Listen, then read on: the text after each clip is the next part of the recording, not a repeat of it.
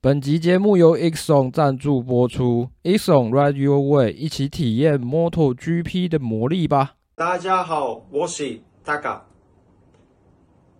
I have been with Exxon for three years now. Exxon provide best comfort and safety for me in MotoGP. I recommend Exxon to all my Taiwanese friends.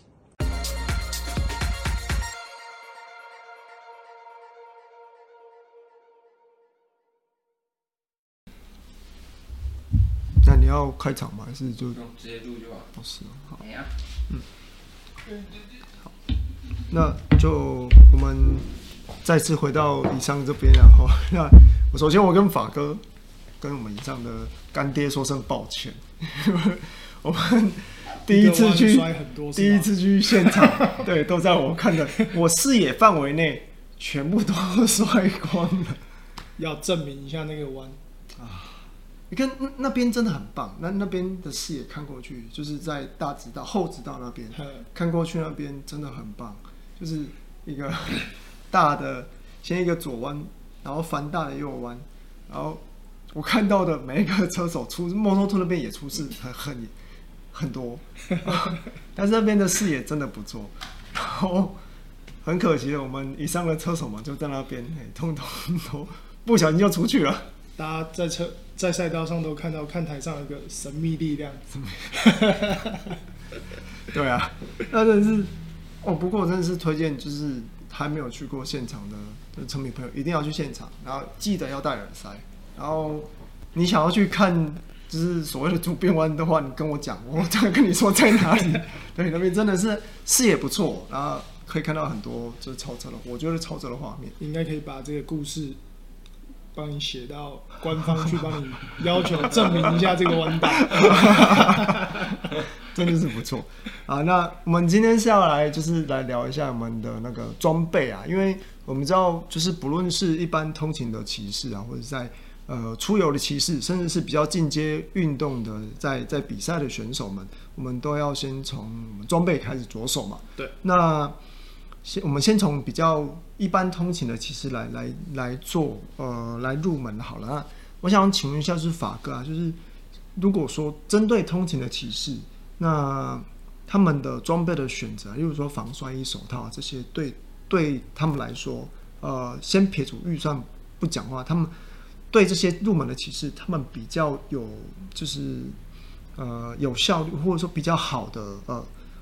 呃，防护装备啊有哪些，或是该怎么挑选会比较好？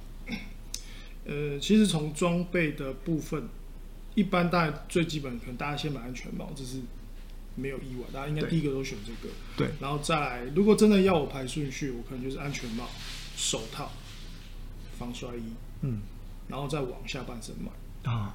对，其实手套是蛮重要，是因为我们真的人的是反应是你摔车的时候，可能用手会去撑啊、嗯、什么之类的。嗯所以其实手套的防护，其实真的不要小看它。嗯，就是顺序上来讲，我真的觉得是手套可以先买，然后再加防摔衣，然后再裤子，再鞋子，就是这样子慢慢买下去。哦，那手套部分，因为我看就是以上的手套也是五花八门嘛。那就是我看有一些是有护具的，然后有些是有在关节处有护具，有一些是没有护具。我想了解一下，像这些护具，实质上对通勤的骑士来说有什么？呃，实际上的防护性啊，或是保护，因为看起来就是好像有护具就比较帅。那到底对，到底有护具跟没护具比较适用哪些哪些不一样的人？就是让呃我们新手其实在选择的时候啊，其实可以说，哎、欸，我可能有什么样的做，我我我有什么的目的，那我可能要选择哪一种手套会比较方便？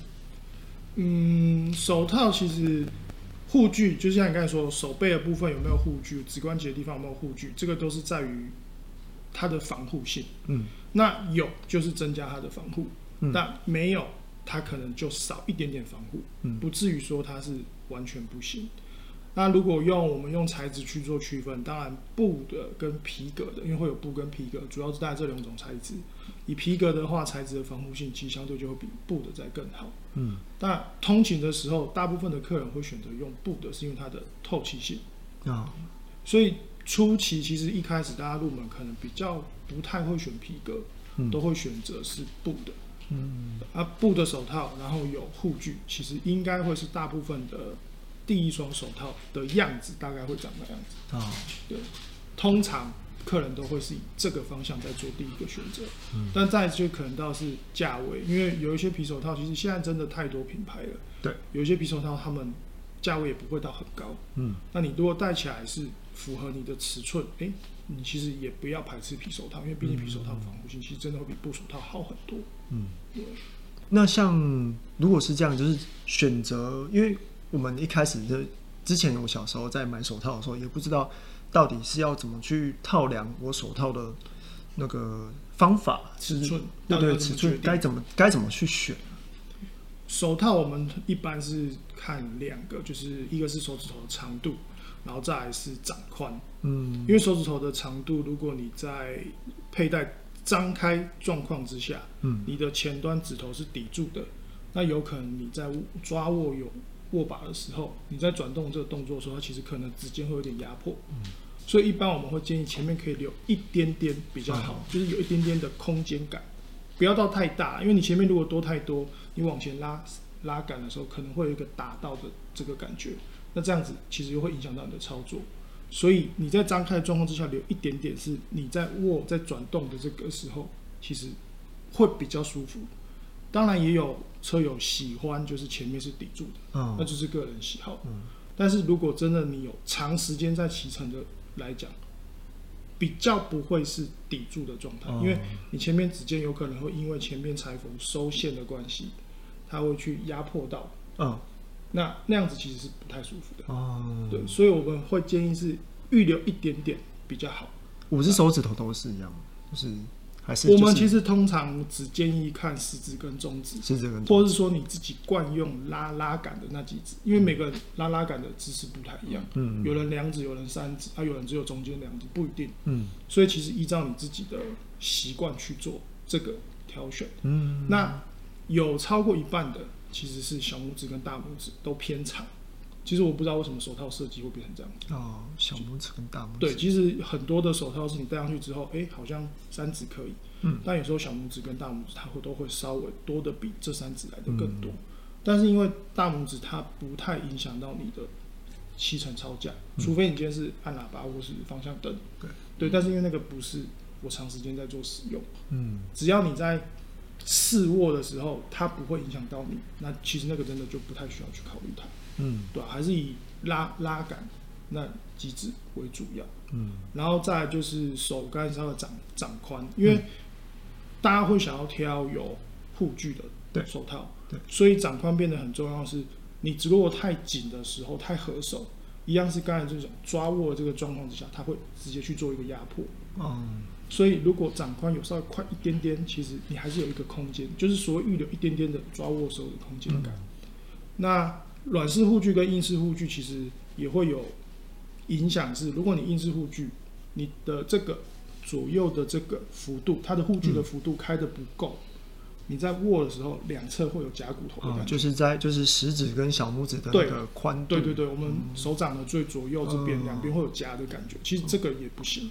嗯。因为这个就会变成是手套的版型跟你的手适不适合很大的重点哦，所以其实就看两个手指头长度跟掌宽，嗯，对。哦，那那因为呃手套其实是不是还有分短手套跟长手套了？那以通勤来说，如果先以通勤来说的话，长手套跟短手套分别会是用在什么样的什么样的呃用途啊？以简单佩戴通勤大部分。会选择短手套，因为你就是戴了，其实长手套就是多一节嘛。嗯、但多这一节其实多一个防护性。啊、你戴得出长手套通勤，那其实戴长长手套通勤也没什么问题，因为它就是多一节防护性。嗯、那只是你要轻便，一定是短手套，感觉起来就会比较轻松一点点。嗯、所以其实没有特别一定说哦，我通勤就戴短手套，通勤就戴长手套。哦、但是下赛道你要下去，真的要去赛道。要带长的，嗯，对于短的防护性就，因为你少了跟皮的呃护包重叠的那一个位置，所以基本上那是不行的。嗯，对。所以以如果说以进阶的骑士，不论是呃要到山，就是去出游啊，或者是去下赛道，最好就是选择呃皮手套，然后有护具，然后可以长手套可以保，呃有更多的保护性。对，因为像其实护具有，就是我刚才说有硬护具、有软护具跟没有护具。嗯，那通常没有护具的手套都出现在比较复古风格的手套上面。哦，那比较运动的这一种街跑用的，其实大部分都会有护具。嗯，那就只是看它是用硬护具，或是它是软护具。嗯，对。所以手套的哦，手套大概就是这样子。嗯、那防摔衣呢？因为我看防摔衣是不是也有分呃布的啊？我有我有听过什么四四季型啊，用季节去区分，还有皮衣型的。对。那如果说以一样是我们先以通勤的骑士来说，他们比较适合以台湾的环境。那如果说一个呃入门的骑士或者选择通勤的骑士，他会比较适合哪一种哪一种呃防摔衣会比较好一点？嗯，我们其实可以用区域去划分，就是可能比如说像在南部的车友们，因为我们这天气比较炎热，嗯，所以一般南部车友会选择以夏季的防摔衣为主，就是透气。对，因为我们用季节区分，其实夏天的防摔衣大部分都是透气，因为闷热你需要透风。嗯，秋冬款的就是它需要防风，然后甚至里面有保暖。嗯，那其实中北部的车友很多，他们都会比较偏向选择有防风功能的。嗯，因为防风在对南部车友来说可能太热，太热我这些用不到。嗯，那其实就是看自己所在的地区的气候，我到底要选透气的，嗯，还是我要选防风的？嗯，那这个可能会是你第一个去选防摔的时候最直接可以先少掉一部分的选择，就是先哦，我先分对，有一个方向可以先分开。那夏天 就是全透气网眼，我们在骑乘当中，其实它风会流动的状况之下，嗯、其实你不会闷热，你骑起来舒服，你才、嗯、才会穿得住啦。嗯，那 你要怎么去挑这个是尺寸？因为其实不管是什么形态的防摔衣，最重要的回归还是要尺寸。嗯，那尺寸的话，就是护具就会是很大的重点。护、嗯、具的位置是你挑防摔衣最重要的关键，嗯、你买一件非常舒服，oversize 很好穿，但是护具不到位，那这件防摔衣对你来说就等于没穿。嗯、那那说到护具啊，像我们一般以上的防摔衣大概有几块护具啊？因为一般正常的现在都会是五件式，五件式对，一般的标配都会是五件式为主，嗯、然后有一些可能会到七件式，七件式就是多前胸护胸前面、嗯、前面两块，嗯，对。大部分的护胸会用两块，就是两片式的，是、嗯、比较进阶一点的骑士们可能才会选另外选择是一片式的护胸。嗯，五件就是我们的肩膀、肩膀、手肘、手肘，对，然后后背、背部，对对，这样就是五件事。嗯，所以呃，像刚才我讲到说，呃，网布之类的，然后还有像皮衣类型的嘛，对不对？对，皮衣的类型，其实在台湾可能大部分的车友会。比较少使用一点，因为台湾气真的太热。嗯，大部分会是是在可能真的他下去赛道、赛、嗯、道日啊，去比赛，他们可能才会穿到皮质的。嗯，那或是说以风格来讲，可能就美式复古的，他们就更偏爱皮类的啊，哦、因为就是做一个搭配。嗯，就是半截这样子。对，半截式的皮。嗯、那如果说，因为我我之前呃有在。其他地方就是去呃赛道，那有看到有一些可能新进的呃刚要下赛道入门的骑士，他们选择像是全身网布类型的防防摔衣，就防摔衣跟防摔裤。嗯、那这样子的配备，不知道我们是建议的吗？还 是因为我知道防摔衣是不是只要摔过一次它就会破嘛？对，那这样是不是对防护比较有疑虑？布质的话。基本上都是一次性质，嗯、你下去了力道够，其实那个就是就撕裂就破了。嗯，你要再把它复原回到新的状态是不太可能。哦，对，就可能可以修补，就是比如说我破了一个洞，就像牛仔裤破洞，我可以用补丁的方式把它补起来。嗯，其实防布质的防摔衣，可能有一些状况其实也可以做到这样子。但是你补上去的东西的材质跟原本的材质是不一样的，嗯，那它的强度其实就是会下降，嗯，对。所以说，如果有如果有下赛道的朋友，就是还是还是建议建议皮的啦，哦，对。你如果是体验日而已，你是要去绕绕的第一次，你就是去绕绕，那主办方要求你要有防护，那你穿布的下去绕绕当然没问题。嗯，但是你真的有心想要开始往这个方向要练的话，那布的是绝对是不够。嗯，对，因为那个下去一次可能就破了啊，所以你也不可能因为这样子，然后你就一直换，一直换。对，变变抛弃式。对，那个也不是抛弃式的。对，对。那我们刚刚讲到说，那就是两节两节两节式的皮衣嘛。那如果说我体验赛道，或者说我真的要开始呃进行赛道运动的话，那两节式皮衣是也是推荐的吗？两节式皮衣其实可以，但你下赛道的时候，还是建议把衣跟裤找可以对连、有拉链可以连接的那一种，把它做连接的动作，嗯，就是让衣服跟裤子不会有明显的位移啊，因为毕竟它可以把它拉住，对，有点类似连身皮衣的那种感觉，嗯。你初期的这样子是绝对没有问题，啊、但是真的想要往这个方向去，绝对是连身的比较好。嗯，有可能呃，赛车的动力呃，车子的动力再大一点的时候，可能会需要，或者是跑的场地大一点的时候，可能就会需要连身式的皮衣嘛。对，因为呃，像我们刚才就是用拉链去做连接的这个部分，毕竟它是弹性布料，然后拉链去做结合而已。嗯，它。没有办法像皮质的一样这么耐磨。嗯、你如果真的发生转导的时候，在那个位置，它的承受力道跟皮连身的皮革就差很多。嗯，对。那这样子的话，呃，选购皮衣，因为防摔衣，我们我们刚刚知道，就是我的护具只要到位嘛。那其实接接下来就是等每个人的那个价格选择。那皮衣的部分呢，就是连身式的皮衣的选购的方式。大概是，嗯，连身其实跟正常防摔也没有差到很多，就是最重点就是护具嘛，对，一样一样是到位，对。那连身的另外一个就是你在车上的动作是舒不舒服，好不好做动。啊？哦、其实布质的防摔衣，一般的上下分离的防摔衣，可能当然也舒以舒适为主，嗯。那因为你没有做这么多极限的动作，这比较不在这个。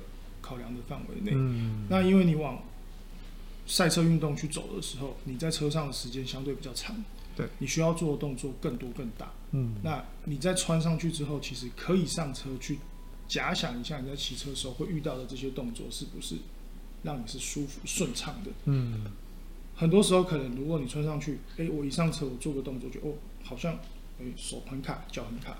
那其实会影响到你骑车的时候，那这个其实可能这个版型或许不适合你，或是这个尺寸不适合你，对，就看当下的状况。对，因为我看在就是在我们的店面好像有有有一些展示车是可以，就是我看我好像可以上去跨啊。如果是选购皮的话，是可以上去。建议是还是要跨，对，对。就算说店面里面没有展示车，你是骑车来，你可以骑上自己的车，跨上自己的车去看一下，说，哎。我上车的时候，我的护膝、我的护肘、所有的护具，它有没有真的到到位？嗯，然后再来，因为还有一个是连身皮，一般你要下赛道，通通常一定会有滑块。对，那这个位置是对或不对？嗯，对，但这个是你可能没有经验的人不知道了，初学者或许对这个不了解。嗯，那你只要看哦，OK，方向大致上是没问题的。嗯，然后你上车的时候做动作这一些，哎，不会有影响。嗯，对。左右的位移啊之类的这些动作，嗯，对。那像一般穿皮衣来说啊，它有什么需要？就是，像我看过什么滑衣呀、啊，那些、嗯、那些也是都是必要的吗？不能说一定必要，那是增加你的舒适性哦。滑衣是你在穿脱的时候会变得比较好穿脱，因为你可能流了汗，跟皮革之间会有一个很大的阻力，你就脱不下来。嗯。嗯。像其实 GP 选手有些很多也都不爱穿滑衣，嗯，嗯，这是真的，就是哎、欸，为什么我们也都觉得要穿比较好脱，他们都哎、欸、不穿，嗯，但其实这可能跟每个品牌它的内里的设计也有关系，它或许可以用类似华衣的那种感觉，你不穿华衣其实它也好穿脱，不一定，哦、对，但大部分是建议华衣穿一下比较好，而且华衣是凉感的，其实你流汗之后。湿的状态，你真的皮衣如果有进风，你也不至于到过于闷热。啊，对对，因为上了车就大家都热血了。嗯，对。那像刚刚我们有提到说 GP 车手嘛，那我知道说 GP 车手他们是不是他们有标配就是呃安全气囊皮衣的安全气囊？嗯，那在像这种皮衣的安全气囊，对于呃比较进阶的车手是真的必要的吗？还是或是有哪些呃有有这种呃安全气囊的要求啊？其实现在的车子是越做越快，对，所以开始慢慢重视到气囊的需求。嗯，但是因为气囊太太多的因素需要去考量，嗯，所以在台湾目前是没有成为大家很车友们想要，但是它还没有办法成为一个很主流的主流的，对对对，一个是它的价格高，然后再来其实是真的是它的。照顾，嗯，你后续的呃，我要怎么后勤保养？后勤保养，它如果有真的要炸了，嗯，那我要怎么回复它？嗯，或是说我平常放的地方，它的湿度多少？它的会不会影响到它的这些 sensor，或是它的气瓶、钢瓶这些？啊，其实它都有很多需要去注意的小细节。哦，不是单纯只是说哦，它是一个气囊气囊的皮就我可能我定做来了，就这样子。哦，这个倒是没有去。没有去了解的一一件对，一件事情。我比如说最简单就是我今天如果炸了，那我要怎么把它恢复？嗯，那选手们是无条件恢复嘛？嗯，那我们一般消费者是我要自己花钱回复。嗯，那请问这花这个钱是要多少钱？嗯、那是台湾能做，还是要送回原厂？嗯、其实这些全部都是必须考量进去，说，哎、欸，一般的消费者到底能不能接受？哦，对，他如果炸一次，你回复，假设要一万块好了，嗯。那一般消费者可能觉得我炸一次要一万，那我怎么办？就感觉会感觉不太划算。对，就会觉得我好像不是这么的实用。嗯，当然以安全的前提来讲，其实多了一个气囊是绝对可以加分的。嗯，加多少这可能因为当下的状况大家不知道。对对，所以我们不知道会加多少分，但是它是多一个安全防护。嗯，对。但是皮衣，因为我们其实。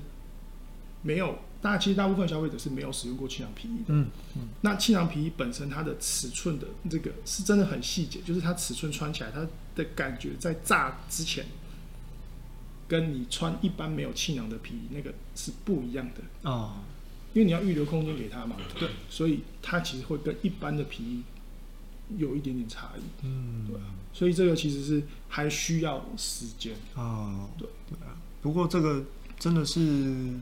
要看消费者能不能接受这种成分，我觉得可能可能也不太用，也可能用不太到啊。对，对于呃我们一般可能就算是在呃做在竞技竞技的呃选手朋友们，他们可能目前这个阶段可能也是多一层保护，但是可能暂时用不到。对，但市面上有所谓的那一些气囊的防护，它是有点像是类似背心式，就是某一些品牌就是国外有专门做的，哦、台湾有一些代理商有引进。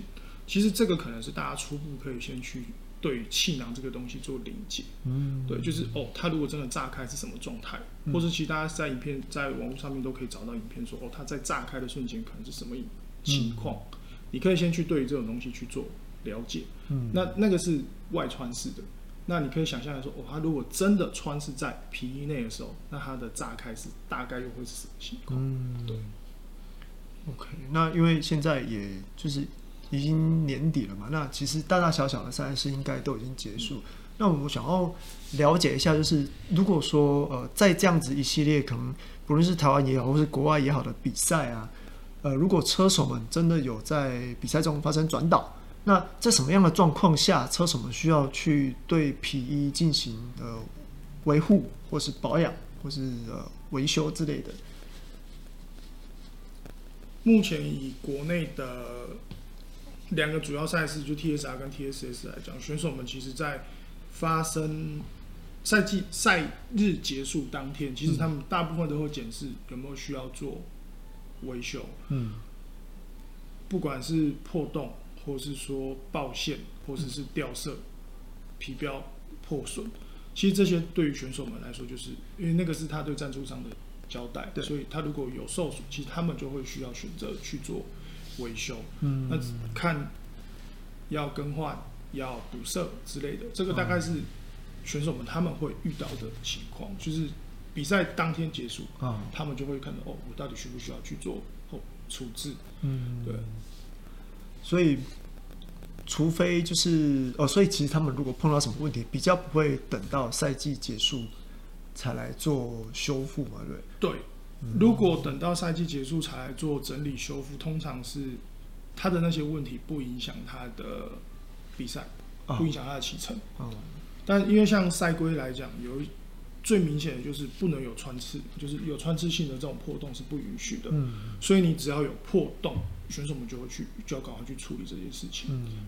最简单的当然就是用补丁的方式把它做补强，因为你破洞，你要马上置换一张新的皮革上去是不太可能，嗯、就是你不可能裁掉这个地方然后再换一块新的，嗯、所以就是用最简单，就是用基本的补丁方式先去做处理，紧、嗯、急的啦。对，那赛制结束之后，那再来看说哦，我们这一件要怎么去做后续的维修补强？对，了解。那你看，那小鹏这边有什么？那保保养的部分也是一样的。保养的话，我们其实会建议，不管是选手或是一般消费者车友们，都是只要有穿过内里可以拆的，都拆起来洗。因为皮衣的内里其实很大量吸收人体的汗水，嗯，所以不要把它闷在皮衣里面。只要可以拆下来，你当天回家就把它拆起来洗，然后皮衣就把它吊着，再通风。你只要闷着，它很容易就会吸收人体的一些汗，那会有味道啊。那那个味道是后续基本上很难去做处理的。啊，对。第一个来源会在内里啦，嗯、所以我们一般也会建议，如果可以的话，你在选购皮衣的时候，其实这是一个小小的点，就是内里可不可以拆？哦、嗯，可以拆，对于你后续的照顾保养来说会比较加分，因为不能拆，其实就是。你会整个都闷在里面。嗯，对。就保养上来讲，就是内里第一个一定要可以拆掉，你拆下来清洗，对皮是比较好的。呃，其实对我们的皮肤也比较好啦。嗯，因为你每次都要穿，你这个是如果不能拆下来清洗，或你没有拆下来清洗，一次两次之后，其实那个，呃，我可能讲难听点叫含菌量，嗯，搞不好，嗯，对，就比较没那么卫生。嗯，对啊，可以拆下来洗，当然会比较好一点。虽然说大家都会穿华衣，但是你其实也可以把内里想象成是华衣的一种。嗯，你一件华衣跟它两个都在吸收汗水，但是你的华衣会洗，那为什么内里不拆下来洗？哦，就是同样的意思。对。那像内里的洗的方式就是一样，就是拆下来然后丢洗衣袋这样子。对，装洗衣袋，或者是简单一点，你可能找个脸盆，然后就浸泡，嗯，然后稍微搓揉一下，啊，把它清洗晾干。哦。对。看材质，因为每一家的那个内里材质用的不一样。嗯，那就是外观上面有呃建议的频率去做保养。如果你很在意外观，就是有一些，比如说我今天买的是白色底或亮色底的白色，嗯，你想要不要它这么快变色？就是可能泛黄之类的，嗯、你只要每次回来有使用过，做最基础的清洁，就是湿布把表层的脏污全部先擦拭掉，嗯、然后干布再把水分去掉，然后你就把它吊起来晾干，风干了，哦、就是让我们流的汗水可以挥发掉。哦、那赛季结束后，可以去做一个比较完整的皮衣整理，因为其实这个可能就会是。后续就是在赛季结束的时候，嗯、选手们就会做这件事情，是他们顺便要清洗他的皮衣。那赛季中就是穿完就是晾着，因为我真的会很怕大家都用那个装备袋收起来之后就放着了，就放着。嗯，对，就是装备袋大家拖着去车赛车场，对，很方便。嗯，但回家之后也记得把它拿出来。嗯，那这样子对皮衣来说，第一个是卫生，然后再来是你穿起来。皮质不会有变化这么快，因为你吸收汗水之后，或是湿气之后，你把它闷住了，其实对皮革本身是不好的，它会加速它的硬化。哦，对。那像刚刚我们讲到说，呃，皮革的整理跟保养，我们到是怎么进行的？可以了了解一下。其实市面上面有些厂商，他们有。贩售所谓的皮革的清洁液跟保养液，那那个都可以买来使用。就是像我刚才说，我们用比如说最简单是湿布把它脏污擦掉，那其实清洁液这种东西也是相同道理，它其实是帮你把上面的脏污去除，去除完之后，你再上皮革的保养露。所以它是最简单的方式，就是清洁完然后上保养露。嗯。那这个频率要多久一次，就是看每个人的使用状况。因为有人可能一年他只穿一次皮衣，那其实好像也没有什么需要常保养的问题。对，就是看要看你穿的频率了。嗯，但是穿完之后处理它，可能就是比较好的时机点啊，不是说我穿完之后我放了两个月，我我再来处理它，那可能已经有一些问题产生在里面了，但是你不知道，然后它可能慢慢的，就像我刚才说，可能皮革，比如说皮革它开始慢慢的变硬，你一次没感觉，两次没感觉，诶，三次、四次之后你就发现，嗯，好像有点不一样。但到那个时候，你才想要去做处理的时候，有时候是不可逆的，不一定。对，嗯，这个就硬邦邦的，其实你可以摸看看。这个就不可逆了。就是皮革，其实它到一些状态的时候，它其实就没有办法再去做处理了。对，所以你真的是可以穿完之后，我赶快回家做一些基本的，像我刚才说，可能就内里拆起来清洗，皮衣那就吊着。那如果可以的话，就是湿布把表脏污擦掉，然后干布再擦过，少没有水分。就因为其实本身它皮革是湿的啦，其实你不需要再增加它的水分上去了。嗯、对，那再勤劳一点，可能就上个薄薄的皮革油，让它在水汽完全带掉的时候，让油脂会进到皮革里面去，维持皮革的软化。对，所以说其实皮衣这样这样听起来，皮衣其实也是有一个使用的期限吗？是使用的期限可以做很久这样子？可以用很久，就是如果你真的。好好的照顾它，或是说当初的皮质本身是已经做过一些特殊处理之类的，其实很多皮衣一件用五六年以上是没什么问题，甚至可能十年都可以。嗯、但是不照顾的皮衣可能不一定可以达到它的这种时间。嗯，但常常穿的可能也不一定可以穿，可以用到这么久。嗯、因为选手们的一件皮衣，他可一个赛季他只穿一件的状况之下。他搞不好，他两年他就必须换一套新的，嗯，对，因为他还有里面护具的问题嘛，嗯，因为护具其实现在因为法规的关系，欧洲很爱用所谓的环保材质，嗯，所以大部分都是环保材质，所以时间到它就裂化就分解了，那这个也会是皮衣一个后续需要的问题，会变护具比皮衣还要不耐。对对对对对对，甚至连防摔衣的护具都是，就是护具坏了，然后防摔衣还没事。对。OK，那小光还有什么？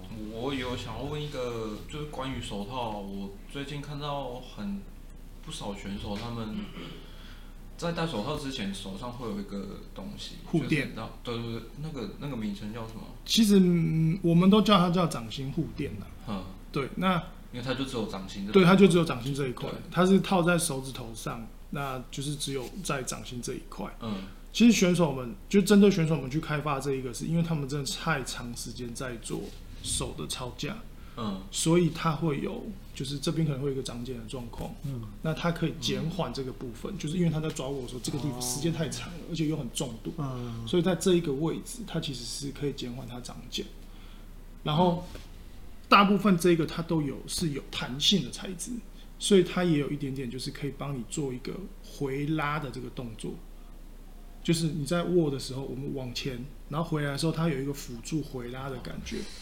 对，这这个很细节、很体感，就是每个人的感受不同。嗯，但是这是针对选手们去做开发的。那用这个东西用到对应到一般消费者，其实有蛮大的一个作用是，今天你的手套。如果你的掌心的部分，其实手套的版型可能影响是，你戴上去之后，我的手指头都 OK，但是掌心是空的。因为如果皮革有时候太多的时候，你在握的时候，中间的皮革会这样夹，会夹到肉。哦。那那个可以做缓解，就是哦，它不会去直接去夹到你。哦。对，其实这是普一般目前车友们他们有在做使用，平常在使用的话，它其实是有这个可以缓解这个状况。对那至于是不是每个人都要用，这这不是每个人都，而且不是每个人都觉得好用，就是看个人的所以你体感。你会起水泡是因为那个吗？对，应该是应该是骑太凶了。应该是。因为我没有这个问题，然后我想说，为什么会起到起水泡？像妈妈可是他之前他应该是没有带，然后他有一场比赛玩下来的时候手都是黑的。